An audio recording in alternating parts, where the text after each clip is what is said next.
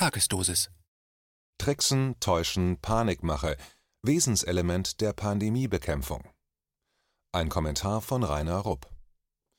Wie ist es den Eliten gelungen, unter dem Deckmantel der Pandemiebekämpfung und auf dem Rücken der Bevölkerung mal wieder die Zockerbanken zu retten? Das vom Robert Koch Institut prognostizierte Schreckensszenario von der sogenannten dritten Welle ist, wie all die anderen, ausgeblieben. Immer mehr Menschen haben stattdessen begriffen, dass die Prognosen vom Covid-19-Massensterben keine Realität sind, sondern das Produkt von Computermodellen, die auf fragwürdigen Annahmen beruhen und die Bürger in Angst und Schrecken versetzt haben. Ist das so gewollt? Ist das Teil des Plans? Und wenn ja, wie sieht dieser Plan aus? Dieser Frage wollen wir in der heutigen Tagesdosis nachgehen. Die vor einem Jahr an die Wand gemalten Bilder von Hunderttausenden von Corona-Toten alleine in Deutschland sind ausgeblieben, trotz wiederholter Umstellung der Zählmethode. Zuerst hieß es gestorben an Corona, dann an und mit Corona und aktuell heißt es gestorben im Zusammenhang mit Corona. Ausreichende Autopsien, um repräsentativ einen Nachweis für diese Behauptungen zu bringen, bleiben aus. Politisch wird die Undurchsichtigkeit der Zählweise bevorzugt. Stattdessen wird mit neuem medialem Rummel über die angeblich viel gefährlicheren Corona-Mutanten aus England, Südafrika, Brasilien und aktuell Indien die Panikmache weiter verfolgt. Warum? Warum gibt es keine Transparenz bezüglich der Annahmen, die den Prognosen der Computermodelle zugrunde liegen? Warum werden sachkompetente Kritiker dieser Prognosen, von denen sich zum Glück keine auch nur annähernd bewahrheitet hat, von Politikern und Medien sofort mundtot gemacht und in die rechte Ecke gestellt?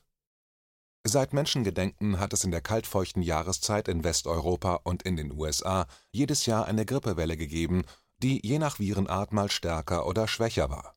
Doch plötzlich, im Corona-Jahr 2020, war die Grippe verschwunden. Warum? War es vielleicht, weil die Symptome der Grippe identisch sind mit denen von Covid-19? War es vielleicht, weil im Gesundheitssystem der gesamten westlichen Welt die finanziellen Anreize derart gesetzt sind, dass es für die Behandlung der angeblich hochgefährlichen Covid-19-Fälle mehr Geld gibt als für Grippefälle? Will man mit dieser Methode möglichst hohe Corona-Fallzahlen generieren? Ein Schurke, wer Böses dabei denkt. Die medialen Hofschranzen der Corona-Politiker dagegen sehen in dem bisher noch nie dagewesenen Ereignis der verschwundenen Grippe einen Erfolg der weisen und wohldurchdachten Maßnahmen der Bundesregierung zur Covid-19-Bekämpfung in Form von bewährten Kontaktbeschränkungen, Maskentragens und Lockdowns. Diese Maßnahmen hätten die Grippe vertrieben, heißt es. Auf welchen wissenschaftlich begründeten Annahmen und auf welchen überprüfbaren Studien zum Beispiel die Entscheidungen zu den Lockdowns beruhen, bleiben jedoch ein Geheimnis, das die Bundesregierung und das Robert Koch Institut mit der Masse des dummen Volkes nicht teilen wollten. Davon geben die nachfolgenden Beispiele eine Ahnung. Beispiel 1 Wochenlang hatte der deutsche Journalist Boris Reitschuster die Regierung nach den wissenschaftlichen Studien gefragt, mit denen diese die Wirksamkeit des Lockdowns und der Ausgangssperre begründet hatte. Die Antworten waren in der Regel ausweichend, manchmal sogar abenteuerlich, wie in dem im Schriftartikel verlinkten 93-Sekunden-Video aus der Bundespressekonferenz. Dabei weigert sich der Sprecher des Bundesministers Spahn, Belege oder Studien zu nennen, wobei es ganz danach aussah, dass es keine vorzeigbaren Studien gab Beispiel 2 Das Robert-Koch-Institut und mit ihm die RKI-Risikogruppe gelten als das Corona-Beratungsgremium der Bundesregierung schlechthin. Doch erst ein Gerichtsbeschluss brachte nun zumindest ein wenig Licht ins Dunkel, wer seitens des RKI an der konkreten Entscheidungsfindung mitgewirkt hat.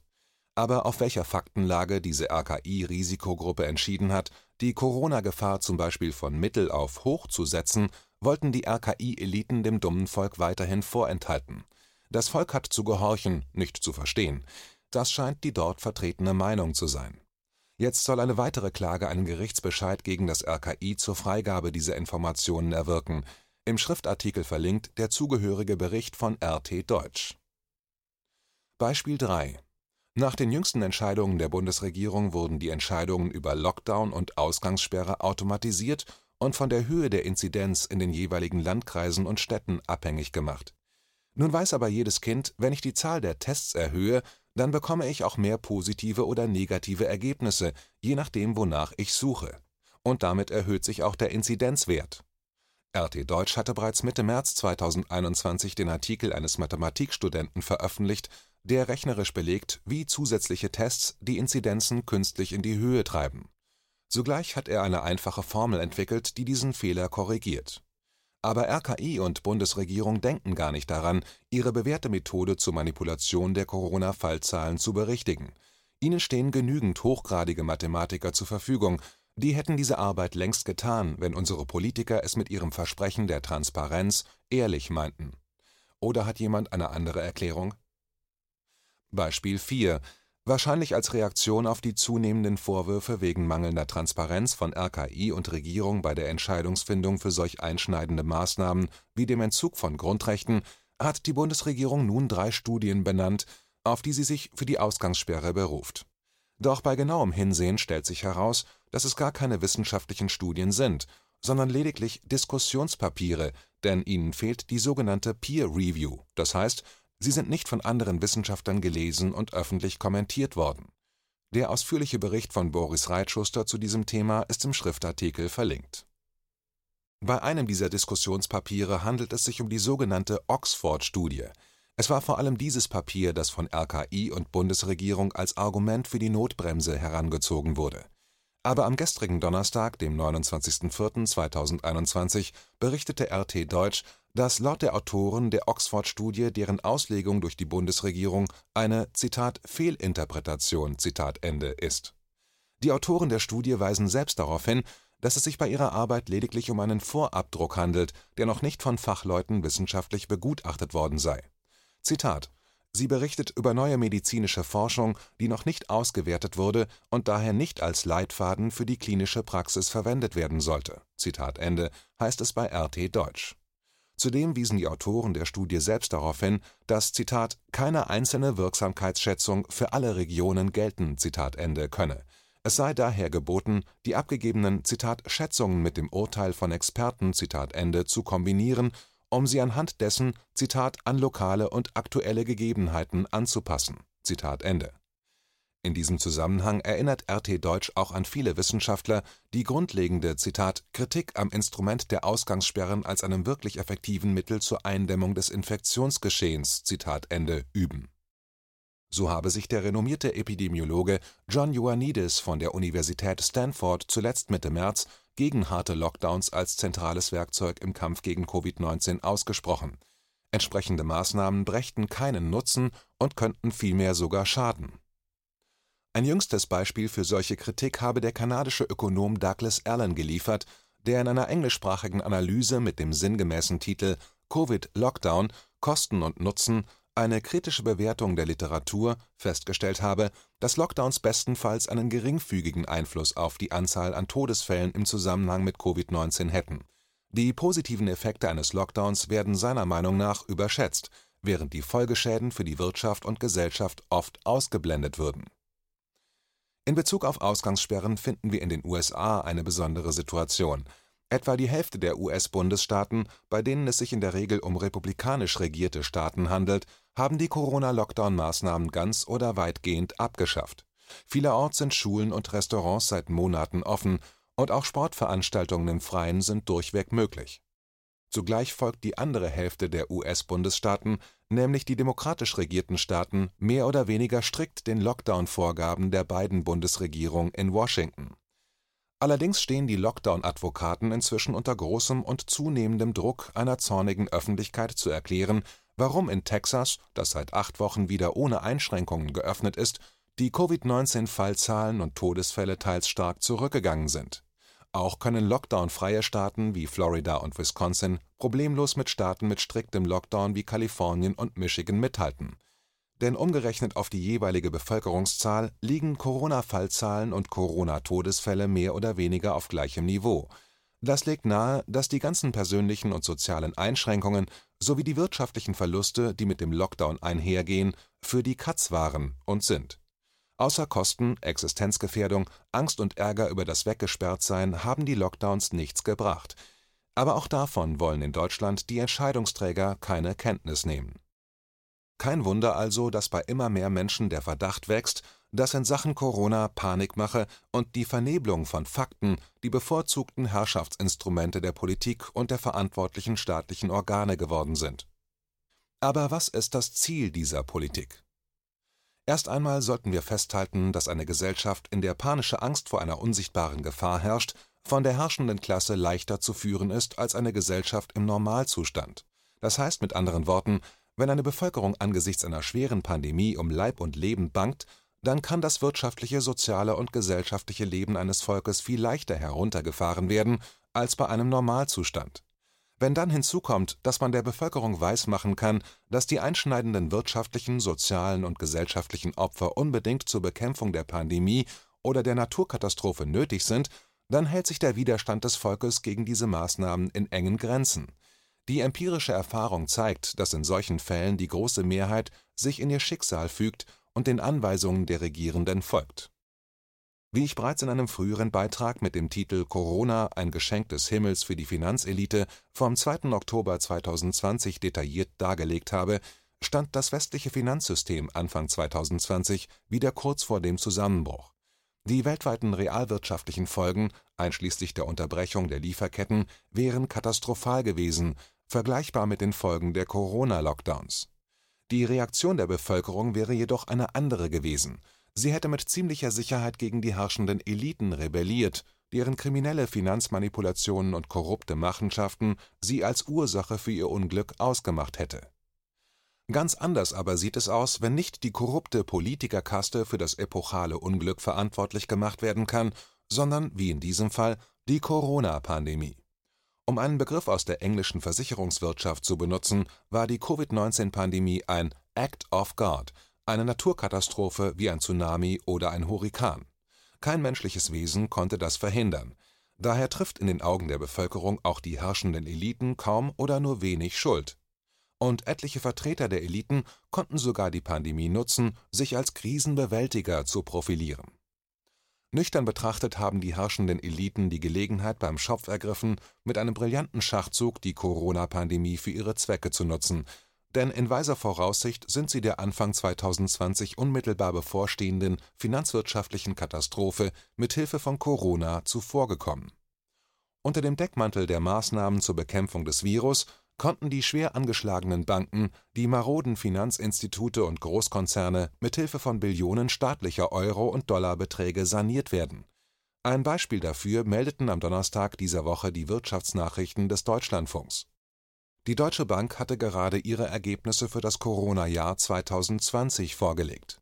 Nach über einem Jahrzehnt Überlebenskampf am Rande des Bankrotts, wobei die Aktien der DB von anfangs über 100 Euro pro Stück auf 4 Euro pro Stück im März letzten Jahres gefallen waren, hatte die Deutsche Bank jetzt zum ersten Mal seit sechs Jahren wieder einen Gewinn vorgelegt, ausgerechnet im Krisenjahr 2020, und zwar 624 Millionen Euro Heute strotzt die Finanzindustrie wieder vor Geld. Die dafür gemachten Schulden trägt die Masse der Bevölkerung.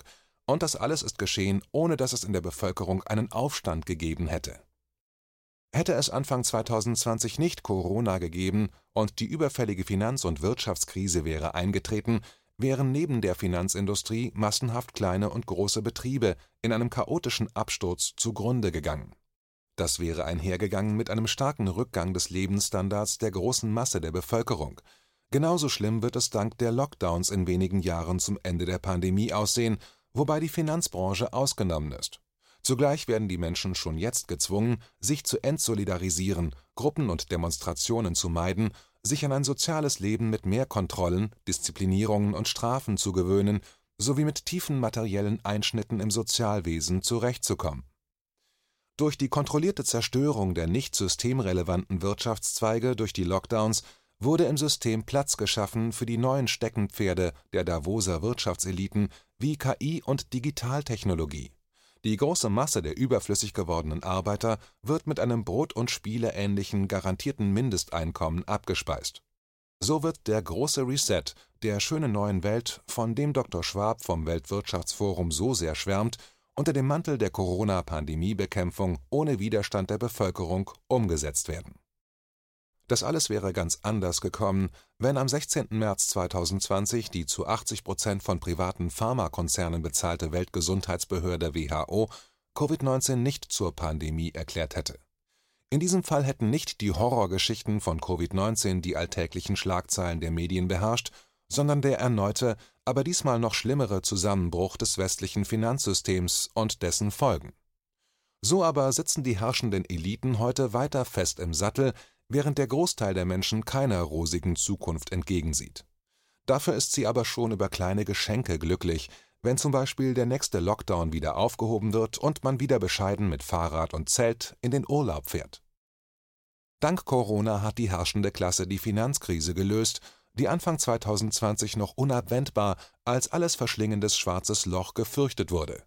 Gelungen ist das, indem die Eliten die nötigen schmerzhaften Operationen der Bevölkerung aufgebürdet hat, ohne dass diese etwas davon gemerkt hat, denn ihr wurden und werden diese Maßnahmen als notwendig für die Pandemiebekämpfung verkauft.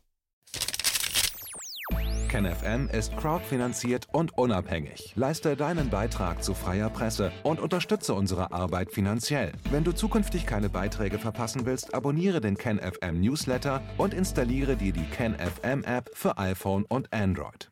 Weitere Informationen auf kenfm.de/support. Hallo Community. In diesem Video möchten wir euch das Thema Bitcoin ans Herz legen. Wir werden euch erklären, was Bitcoins sind, wie man damit bezahlen kann und welche Bedeutung diese Währung für KenFM hat. Viele von euch haben sicher schon von Bitcoin gehört oder nutzen es sogar privat. Wie ihr KenFM mit Bitcoins unterstützen könnt und warum das für uns aktuell sehr wichtig ist, verraten wir euch jetzt. Das ist ein Bitcoin. In Wirklichkeit existiert so ein Bitcoin aber gar nicht. Es gibt ihn nur virtuell im Internet als digitale Währung in einem digitalen Konto. Bitcoin ist eine sogenannte Kryptowährung, die bekannteste weltweit. Man kann damit via Computer oder Smartphone einkaufen, spenden oder sich gegenseitig Bitcoins zuschicken. Bitcoins kann man wie Währungen oder Edelmetalle zum aktuellen Wechselkurs kaufen, verkaufen oder von Freunden zugeschickt bekommen. Einzige Voraussetzung ein E-Wallet, zu Deutsch eine elektronische Geldbörse. Das ist ein Account oder Konto, über das man Bitcoins empfangen oder versenden kann. Wie ihr wisst, nutzen auch wir bei KenFM schon seit ein paar Jahren Bitcoin, damit wir im Notfall auch finanziell unabhängig bleiben können, zum Beispiel von Banken, die uns nicht mehr mögen.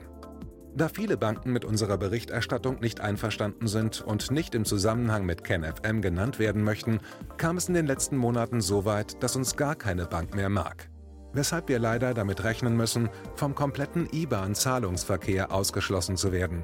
Deshalb der Appell an euch, Beschäftigt euch jetzt schon mit der Funktionsweise von Bitcoin, damit ihr uns auch im Notfall trotzdem weiter unterstützen könnt. Alles, was ihr dafür tun müsst, ist, eure bisherige Unterstützung in Euro einfach in Bitcoin an uns zu senden. Dazu legt ihr einfach eine kostenlose E-Wallet an, wandelt einen Betrag eurer Wahl in Bitcoin um und sendet uns diesen an unseren Bitcoin-Account. Den Link findet ihr unter jedem unserer Beiträge sowie unter diesem Video. Alternativ dazu könnt ihr aber auch diesen QR-Code mit eurem Smartphone scannen.